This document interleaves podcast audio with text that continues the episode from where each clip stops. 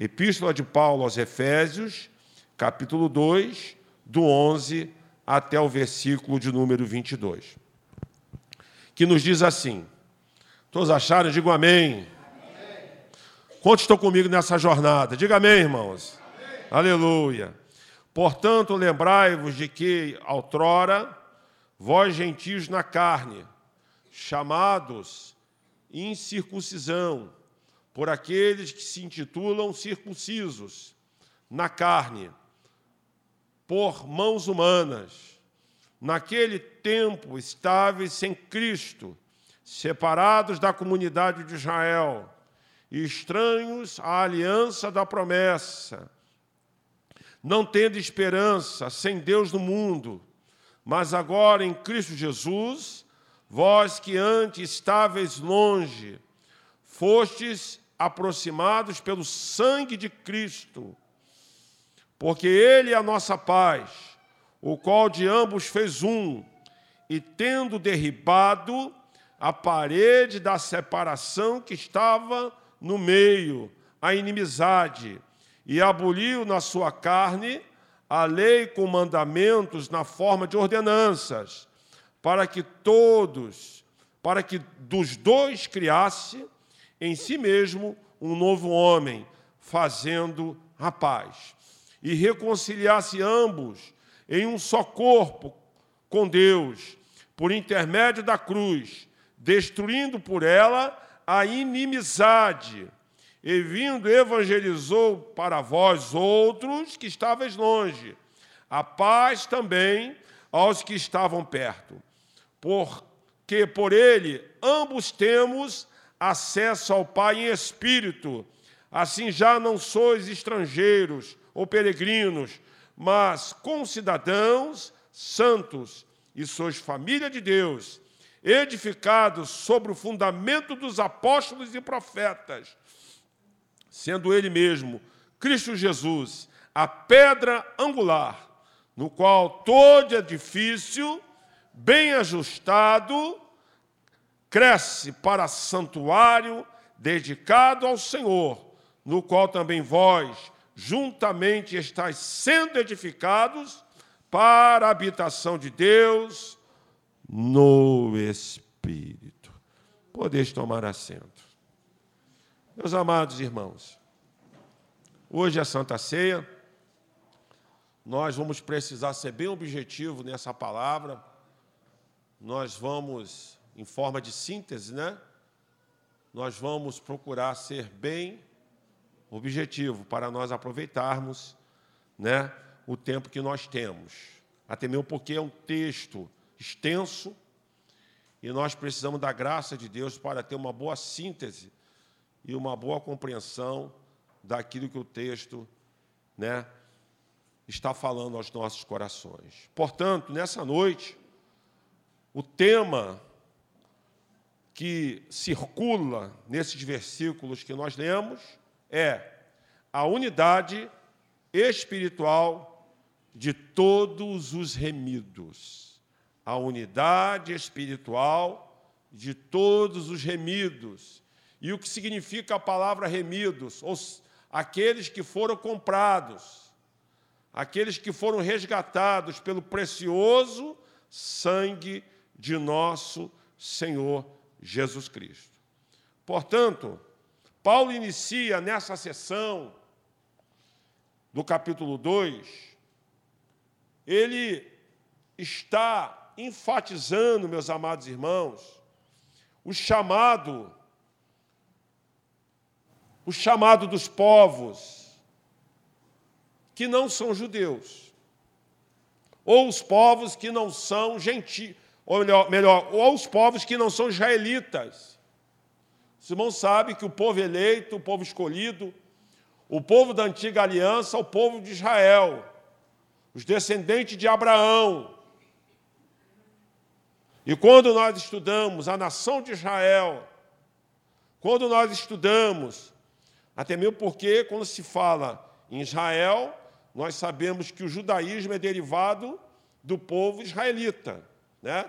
Quem estudou acerca das doze tribos de Israel, os irmãos sabem que depois do cativeiro babilônico, a nação, ou melhor, a tribo que ficou em destaque foi a nação, ou melhor, a tribo de Judá. Então, quando nós estudamos acerca do povo eleito na antiga aliança, nós podemos falar nos hebreus, nos judeus ou israelitas. Amém? Portanto, quando nós lemos essa passagem, nós vamos observar que o apóstolo Paulo, ele está fazendo menção, irmãos, ao, à unidade, ao chamado também dos povos gentios. E quem são gentios? Queria perguntar: tem algum descendente de judeu aqui? Levante a mão. Alguém que é da tribo de Judá, de Naphtali, de Zebulun, ou de Simeão, né? Alguém? De repente você tem até uma, né, Gerson? Né? Você tem até uma descendência e não sabe. Por exemplo, se você perguntar assim, no, no, no tocante aos seus né, antecedentes, por exemplo, tem gente aqui que nasceu no sul do país, tem gaúcho aqui? Quem é gaúcho aqui? É, tem gaúcho. Quem é nordestino? Levante a mão aí. É, tem nordestino aqui. Quem é de Minas Gerais? Tem, né? tem gente de Minas Gerais aí, ó. Então, irmãos, nessa chamada miscigenação, nós sabemos que o Brasil é um povo né, onde existe essa mistura né, de etnias. Né? Eu, particularmente, eu tenho, né, eu tenho aqui no meu sangue né, parte de, dos índios indígenas, parte também dos africanos, né? mas eu também descobri, segundo o estudo que o meu irmão fez, que nós temos uma descendência judaica. Né? O nosso nome, sobrenome Pinto, da onde vem pintado, né? tem a ver com lá com é uma tribo, segundo o meu irmão, lá dos judeus que, que foram morar lá para o Nordeste, lá para o Ceará. Né? Então, quando você começa a estudar ah, em relação aos nossos antepassados, né, é interessante saber disso. Né? Mas a grande verdade, irmãos, que quando nós estudamos acerca dos gentios, porque o texto aqui está falando dessa unidade de todos os remidos, e tem a ver com a nação eleita, os descendentes de Abraão, que são judeus ou israelitas. E tem a ver, irmãos, com os gentios. E quem são os gentios? São os povos que não são judeus. E aí nós podemos declarar os europeus, como por exemplo os gregos, como por exemplo né, é, os romanos, né, os italianos, os espanhóis, né, os brasileiros, etc, etc, etc, etc. Você está entendendo? Diga amém, irmãos. Eu quero dizer para os irmãos que o alimento hoje é um pouquinho mais denso, um pouco, né? É um pouco um alimento mais denso, porque a gente não pode ficar somente na papinha, né? A gente tem que avançar no conhecimento da palavra de Deus, né? Então, o nosso propósito é justamente nós avançarmos nesse conhecimento, irmãos, porque é muito importante nós termos a noção exata da nossa posição em Cristo Jesus em Cristo Jesus. Então, quando nós pensamos nos povos que não são israelitas ou judeus, nós pensamos nos gentios. E essa expressão gentio, que vem do latim, se nós formos pesquisar a origem dessa palavra, a origem é, é, é derivada de uma raiz chamada é, genitivo, ou seja, lá, gentio vem de genitivo, do latim, né? que no hebraico seria goim. No hebraico seria goim e no grego seria etnos. Olha só quanta coisa a gente aprende, né? Então, essas expressões podem ser traduzidas como, vamos ver, estrangeiros ou nações. Ou seja, são todos os povos que são estrangeiros à nação de Israel. Então, preste bem atenção, meus amados. Portanto, ao analisarmos esse capi... essa parte final do capítulo 2 dessa epístola, nós podemos dizer que, pela graça de Deus, tanto os judeus quanto nós, gentios, somos unidos pela cruz de Jesus Cristo. A cruz de Jesus nos uniu. Aleluia. Porque o povo eleito, por isso que nós cantamos no finalzinho né, é, dessa primeira parte do culto, né? Geração eleita, nação santa, povo adquirido, porque hoje, irmãos, nós estamos nessa condição. Nós somos, nós fazemos parte agora de uma grande família que vai morar no céu.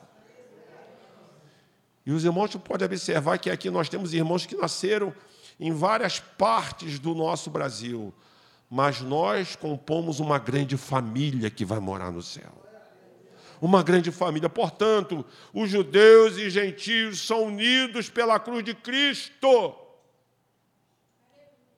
Agora, o que nós podemos aprender nessa segunda parte do capítulo 2 dessa epístola? Irmãos, vou ser bem objetivo. Nós vamos ver basicamente três fatores, três fatores que servem como cabides, né, para nós entendermos esse, essa parte do capítulo 2 da carta de Paulo aos Efésios. Então, vamos dizer basicamente três fatores que evidenciam a nossa união com os judeus em Cristo Jesus, nosso Senhor. Então vamos lá, em primeiro lugar, é a nossa é a relação anterior de todos os gentios. Vou repetir, a relação anterior. Como qual era a nossa posição anterior antes de Jesus entrar em nossas vidas, antes de Jesus morrer na cruz do Calvário. Nós vamos observar que essa relação anterior era uma relação, irmãos, em que nós estávamos na condição de estrangeiros, alienados, ou seja, separados de Israel. Olha o que, diz o verso 11: Portanto, lembrai-vos de que outrora vós, gentios na carne, nesse contexto aqui, a expressão carne não está se referindo à queda do pecado, em relação ao pecado, mas está se referindo basicamente, irmãos, à condição do Estado humano, no sentido de nacionalidade. Então, Aqui diz o seguinte: olha, preste bem atenção. Portanto, lembrai-vos que outrora vós, gentios, na carne, ou seja, na sua condição de nação, de, de posicionamento enquanto nacionalidade, vocês eram chamados de incircuncisão. E aqui nós temos que lembrar o pacto da circuncisão de Israel. Nós lembramos que quando Deus chama Abraão, ele faz um pacto, o pacto da circuncisão. E o que era o pacto da circuncisão? Todo aquele que fazia parte da aliança que Deus fez com Abraão tinha que fazer aquela espécie de operação que hoje, nos nossos dias, chamávamos, chamaríamos de operação de fimose, que era né, cortar a pele do prepúcio do pênis do menino. Os irmãos lembram disso? Então, a circuncisão, todo aquele que se agregava à antiga aliança, ao antigo pacto com Israel, menino, ele precisava fazer esse ritual, ou seja, esse pacto, que era símbolo da sua união com Deus. Então, quando nós lemos no que diz aqui chamados incircuncisão, era que os povos que não tinham essa aliança. Eles não tinham esse pacto. Portanto, quando nós olhamos para a nossa relação anterior, a nossa relação, irmãos, era de pagãos. E o judeu dizia assim: não, fulano de tal é pagão, é nem circunciso. Os irmãos lembram que quando Davi foi enfrentar o gigante filisteu, ele disse o quê? Oh, incircunciso filisteu! Porque eles não tinham, irmãos, ou seja, a posição anterior era uma, é uma, era uma posição de, de paganismo, de alienação, de separação do Deus eterno, Criador de todas as coisas. Então, irmãos, nós observamos que, olha o que, que diz o texto: incircunção por aqueles que se intitulam circuncisos na carne por mãos humanas. Ou seja, essa circuncisão era feita através de mãos humanas. E aí, nós vamos observar que, em segundo lugar, aqui nesse aspecto, para com Deus, como quem estavam afastados, sem conhecimento do Salvador, sem interesse da sua provisão. Ou seja, como diz o verso 12, naquele tempo estava sem Cristo, separados da comunidade de Israel, estranhos à aliança da promessa, não tendo esperança sem Deus no mundo. Ou seja, o nosso estado, o estado dos Efésios, também podemos aplicar às nossas vidas.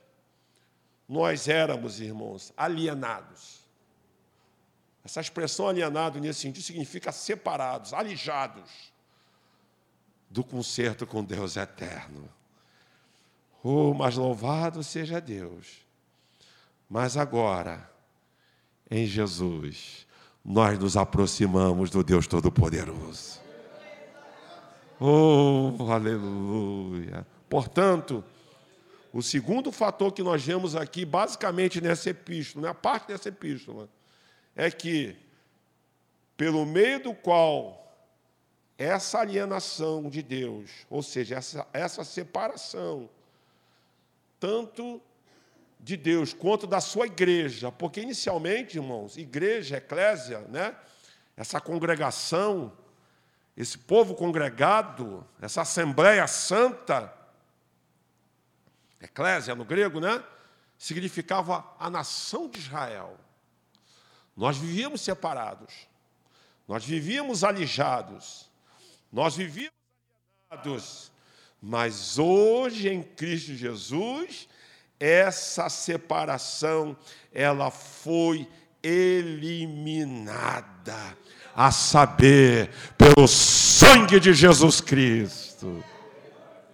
Oh, aleluia. É o que diz o verso 13. Observa o que diz o verso 13. Mas agora em Cristo Jesus, vós que antes estavais longe, fostes aproximados pelo sangue de Cristo. Por isso, irmãos, que naquele grande dia, é muito importante ter a carteirinha direitinho do tem da igreja, da congregação, aonde nós servimos ao Senhor aqui na terra, mas o que vai confirmar o nosso passaporte, ou seja, a nossa entrada naquele grande dia, na nova Jerusalém celestial, é o crachá do sangue do Cordeiro. Você pode dar um glória a Deus, você que já foi lavado e remido do sangue do Cordeiro de Deus? Aleluia! Então é pelo sangue de Cristo que nós chegamos perto do Salvador. Antes nós éramos pagãos, vivíamos em trevas mas hoje, pelo sangue da aliança, da nova aliança, nós nos chegamos perto, aleluia, do Deus Altíssimo. Por isso, irmãos, que agora, ô oh, irmão, como é que está gostoso aqui a presença de Jesus? Você está sentindo a presença de Deus?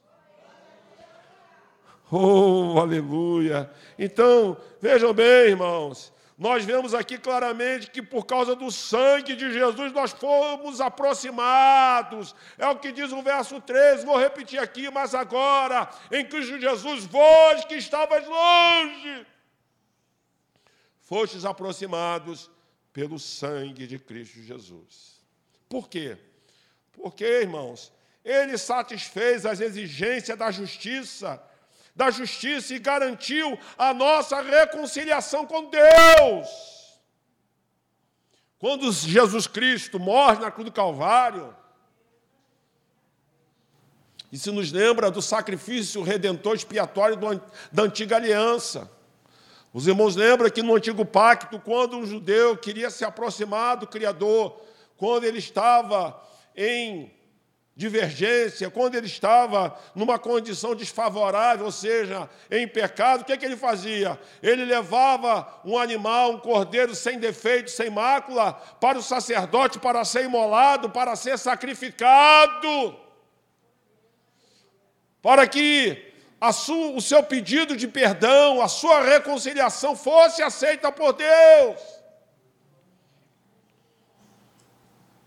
Isso era só para os judeus. É claro, tinha alguns que se aproximavam de Israel através né, de uma aproximação, quando a pessoa fazia um pacto de, de servir ao Deus Todo-Poderoso, mas existia uma, uma série de exigências na antiga aliança. Mas agora, irmãos, como diz o verso de número 14, olha o que diz o verso 14. Porque Ele é a nossa paz o qual de ambos fez um, tendo derribado, ou seja, jogado por terra a parede da separação que estava no meio, ou seja, a inimizade. Oh, nós éramos inimigos do Criador Todo-Poderoso, inimigos de Israel, mas agora em Cristo Jesus, irmãos, nós podemos declarar que nós somos chamados de irmãos também dos judeus.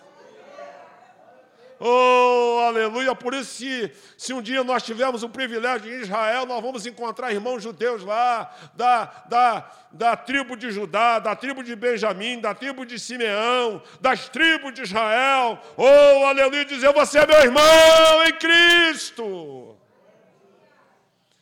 Por isso, irmãos, que na igreja de Jesus, independentemente da cor da pele, independentemente da etnia, independentemente da nacionalidade, inclusive conta-se que na Segunda Guerra Mundial, aí tinha um lado o soldado alemão, o soldado né, dos países aliados. Diz que quando um olhou do lado, olhou do outro, estava na batalha, naquele confronto, o outro lá, caramba, aí sentiram alguma coisa, o outro lá, aleluia! Aí outro soldado lá, aleluia!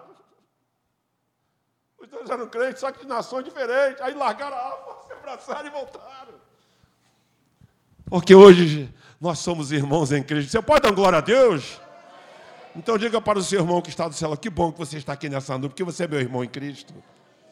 Você é meu irmão em Cristo, aleluia. Nós somos irmãos, aleluia. Aleluia. Então, irmãos, ele aboliu a inimizade. Ele aboliu a lei na forma de instituições mosaicas, ou seja, todos aqueles regulamentos que, por causa de tempo, a gente não pode falar agora aqui, mas aqueles sacrifícios da lei mosaica, de animais, de cerimoniais, enfim, etc, etc, etc tudo aquilo foi removido, ou seja, a parede da separação entre os judeus e os gentios, ambos os quais, unidos agora, nós formamos um corpo chamado a Igreja do Deus vivo. Oh, a igreja que vai morar no céu, aleluia! Como diz aqui, nós fomos reconciliados. Olha o que, que diz o verso 15 ele aboliu na sua carne, ou seja, quando Jesus recebe a coroa de espinho, prego nas mãos, prego nos pés, quando ele se entrega em sacrifício vivo, como pão vivo, por isso que na Santa Ceia hoje, na nova aliança, o pão simboliza o corpo de Jesus, e o sumo da vida representa o seu sangue que foi derramado na cruz do Calvário. Aleluia! Então, irmãos, na sua morte na cruz do Calvário, olha o que, que diz o verso 15. Ele aboliu na sua carne, ou seja, no seu corpo, a lei dos mandamentos na forma de ordenanças, para que de, dos dois criasse em si mesmo um novo homem, fazendo a paz. Hoje nós temos paz porque Jesus de Nazaré, o nosso Salvador, ele conquistou a nossa paz. Foi isso que ele disse: Deixo minha paz e minha paz vos dou, não vos la dou como o mundo a dá. Não importa, irmãos, o tipo de delito ou pecado que outrora na nossa vida, antes de conhecer Jesus, quantas pessoas carregavam no seu coração traumas por causa de pecados, pecados terríveis, pecados só de lembrar da, da tristeza na alma. mas por causa do perdão, por causa do sangue derramado, nós temos, né, o aplacamento da nossa iniquidade, ou seja, a ira de Deus foi aplacada por causa do sangue do Calvário, aleluia. Sinta-se perdoado hoje, meu irmão, sinta-se perdoado hoje, porque é o sangue de Jesus que nos purifica de todo pecado. Por isso que João disse: se nós confessarmos os nossos pecados, Ele é fiel e justo para perdoar todas as nossas iniquidades. Aleluia. Então é pelo sangue de Jesus, porque, irmãos, Ele promoveu a paz, nos reconciliando com o nosso Criador. Aleluia. Portanto, todos os gentios, através de Cristo, nós podemos declarar em terceiro lugar, todos, todos os gentios, através de Cristo, estão unidos em um só povo, juntamente com os judeus. Nós estamos unidos. E isso, irmãos, é através do acesso efetuado pelo poder do Espírito Santo de Deus.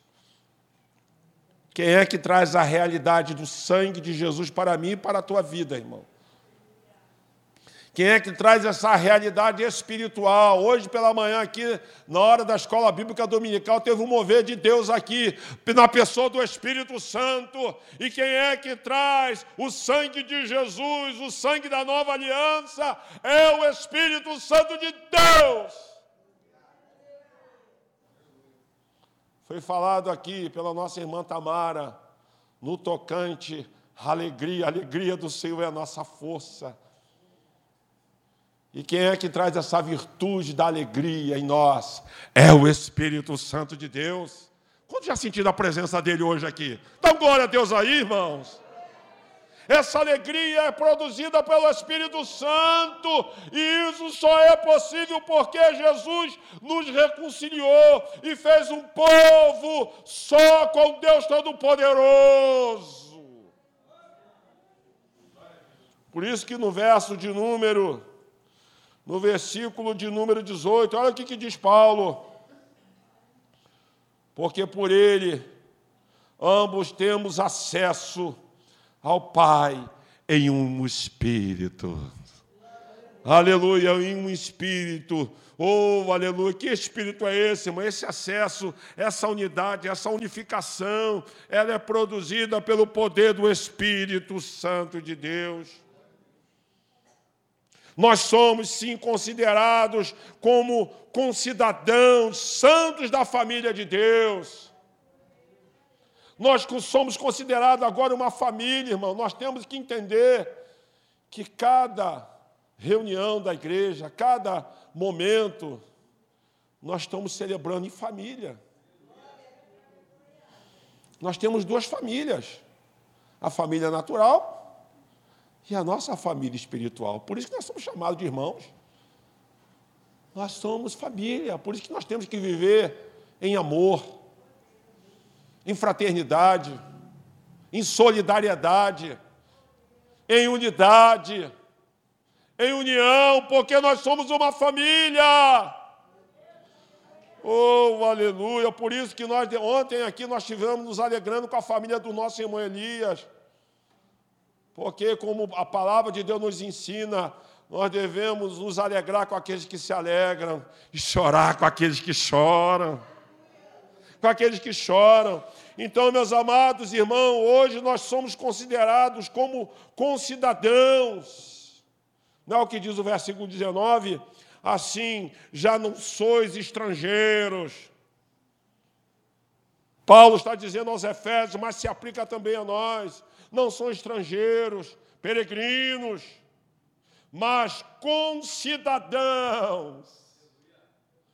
Concidadãos, ou seja, assim como os judeus os israelitas são cidadãos dos céus, da Nova Jerusalém, eu e você também somos. Oh, aleluia!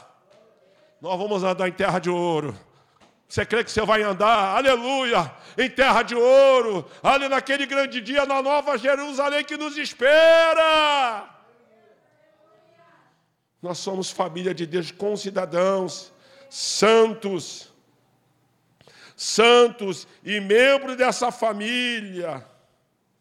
Somos considerados ou reputados como porções constituintes daquele templo no qual habita o seu espírito. É o que diz os versos 20, 21 e 22. Olha o que, que diz: edificado sobre o fundamento dos apóstolos e profetas, sendo Ele mesmo Cristo Jesus a pedra angular, no qual todo edifício bem ajustado cresce para santuário dedicado ao Senhor. Hoje, meus amados irmãos, nós somos reputados, nós somos considerados ou constituídos como parte daquele templo no qual habita o Espírito Santo de Deus. Lá no Antigo Testamento, a presença de Deus se dava no tabernáculo ou no templo antigo, mas hoje, irmão, esse grande templo é toda a igreja de Jesus unida, judeus, gentios. Por isso que a presença de Deus está no nosso meio. Jesus disse: Onde dois ou três estiverem reunidos meu nome, aí eu estou no meio deles. Diga para o seu irmão: Você é templo do Senhor. Diga. Nós somos templo do Espírito Santo, membros do corpo de Cristo. Por isso que nós temos que cuidar desse templo, em santidade, santificação, obediência. E tudo isso, irmãos, é pela graça de Deus. É pela graça de Deus. Olha o que, que diz o texto. Olha o que, que diz o texto claramente. Olha, voltando ao verso 20. Edificado sobre o fundamento dos apóstolos. Ou seja, essa revelação, essa iluminação especial foi dada aos apóstolos, aos profetas. Sendo ele mesmo Cristo Jesus a pedra angular. Oh, grande fundamento supremo é a rocha, e essa rocha é Jesus Cristo, Senhor. É Ele, essa pedra angular, no qual todo edifício, bem ajustado. Oh, por isso, irmãos, que nós nos reunimos também em pequenos grupos. Em pequenos grupos, grupo de pastoreio, Gessel, Ocelo, enfim, porque nesses pequenos grupos nós celebramos a nossa unidade. Nós congregamos, nós nos unimos, porque nós somos uma família, nós somos irmãos. É como diz aqui o texto: olha, edificado sobre o fundamento dos apóstolos e profetas, sendo Ele mesmo, Cristo Jesus, a pedra angular, no qual todo edifício, bem ajustado, cresce para santuário dedicado ao Senhor. Não existe essa história, irmãos de alguém querer ser igreja, viver separado da, da comunhão dos irmãos. Isso é um pensamento errado. Ah, eu quero ser crente sozinho. Então, isso não é igreja. Ser igreja é viver em comunhão com os irmãos. Cada crente faz parte desse corpo, é membro desse corpo, dessa grande família que vai morar no céu. Aleluia no qual também vós juntamente estáis sendo edificados para a habitação de Deus em espírito. Oh, aleluia! Nós estamos sendo edificados na presença do Senhor. Portanto, meus irmãos, louvemos ao Senhor pela sua graça, pela sua graça, pelo seu favor não merecido em Cristo porque hoje nós podemos também dizer e cantar com os judeus. Por isso nós cantamos essa canção que fala acerca disso, como diz lá em 1 de Pedro 2,9. Joga aí na tela, por favor, para a gente fechar. 1 de Pedro 2,9, que diz o seguinte: Vocês, porém, são geração eleita, sacerdócio real, nação santa, povo e propriedade exclusiva de Deus, a fim de proclamar as virtudes daqueles que vos chamou das trevas para a sua maravilhosa luz. Então diga para o seu irmão que está do seu lado: você é sacerdote real. Você é nação santa, povo eleito de Deus. Oh glória! Antes vocês não eram povo, mas agora sois povo de Deus. Antes não tinham aliança nem misericórdia, mas agora alcançaram misericórdia. Aplaudam o Senhor, vamos colocar de pé, aplaudam o Senhor. Isso é graça de Deus. Coloca a mão no seu coração. Vamos agradecer a Deus por essa graça bendita, por essa bênção maravilhosa. Coloca a mão no seu. Vamos agradecer ao nosso Pai Celestial. Pai, obrigado, Senhor, por tanta misericórdia. Obrigado, Senhor, porque um dia em Cristo Jesus o Senhor nos resgatou, o Senhor nos comprou. O Senhor nos reconciliou contigo mesmo através da aliança do Calvário. Oh, aleluia! Agora, Senhor, nós somos sacerdócio real. Obrigado, Senhor, porque agora nós também somos parte, nós somos exclusivos, ó Pai, aleluia. Obrigado, Senhor, por tanta misericórdia, porque agora nós somos parte da Sua grande família, a família que vai morar no céu. Oh, aleluia. Glória a Deus. Adore o Senhor.